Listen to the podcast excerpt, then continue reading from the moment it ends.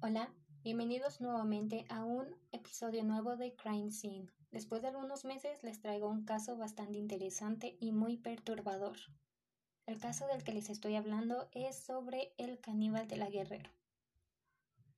Antes de empezar me gustaría recordarles que el fin de este podcast es solamente el entretenimiento. Dicho esto, podemos dar inicio a nuestro episodio. Comencemos primeramente con una breve biografía. José Luis Calva Cepeda, mejor conocido como el caníbal de la Guerrero, o también como el poeta caníbal, nació el 20 de junio de 1969 en la Ciudad de México. Como era de esperarse, tuvo una infancia difícil, ya que se dice que su padre lo abandonó a la edad de dos años, por lo tanto vivía con su mamá, contaba aproximadamente con cinco hermanos. Su madre era alcohólica y eso afectaba su relación con José Luis, ya que éste siempre buscaba la aprobación de su mamá, se decía que existían maltratos tanto físicos como psicológicos. Incluso se comenta que una vez como castigo su madre lo obligó a dormir en el patio. A los seis años, José tomó la decisión de irse de su casa, de escaparse de ese infierno. Se dice que cayó en el mundo de las adicciones, así como también robaba para poder sobrevivir. Pero, después de un tiempo, volvió a casa. Se comenta que José Luis fue violado por un amigo de su hermano, este suceso lo marcó de por vida. En 1992 se casó, pero terminó su matrimonio ya que maltrataba a su pareja. José Luis tenía mucho rencor dentro de él, hacia su madre y también hacia todas las mujeres en general. Tanto fue su odio que terminó cometiendo feminicidios. El caníbal de la Guerrero comentaba que era poeta, curandero y actor.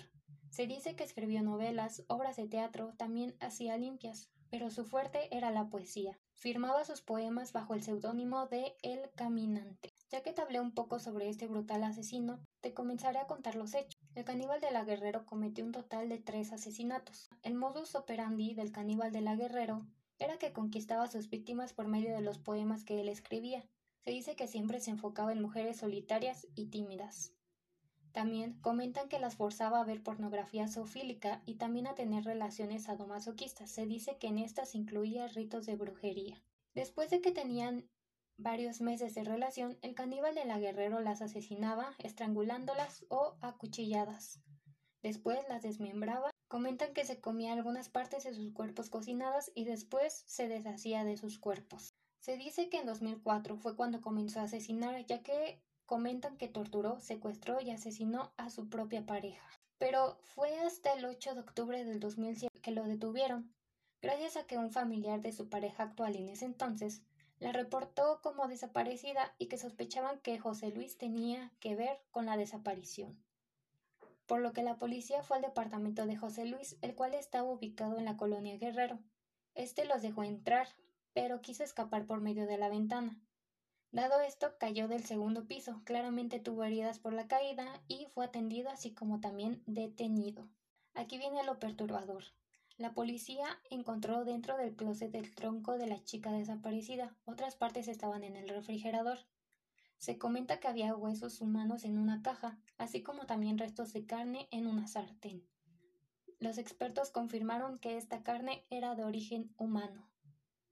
El caníbal de la Guerrero fue llevado al reclusorio Oriente. Se comenta que en prisión seguía escribiendo sus poemas, los cuales vendía para poder pagar sus drogas. Ahora bien, hay dos teorías de la muerte del caníbal de la Guerrero. La primera es que el 11 de diciembre de 2007, José Luis se suicidó en su celda, ahorcándose con un cinturón.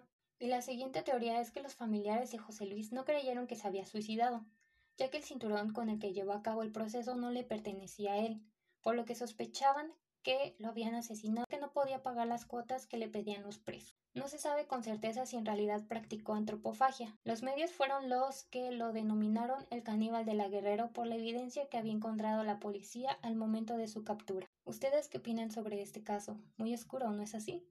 Y este es el trágico y oscuro caso de José Luis Calva Cepeda, mejor conocido como el caníbal de la Guerrero. Recuerden seguirnos en nuestro Instagram, que se los dejaré en la descripción ya que ahí hacemos encuestas para que escojan el siguiente caso y sin más que decir, nos vemos en el siguiente caso.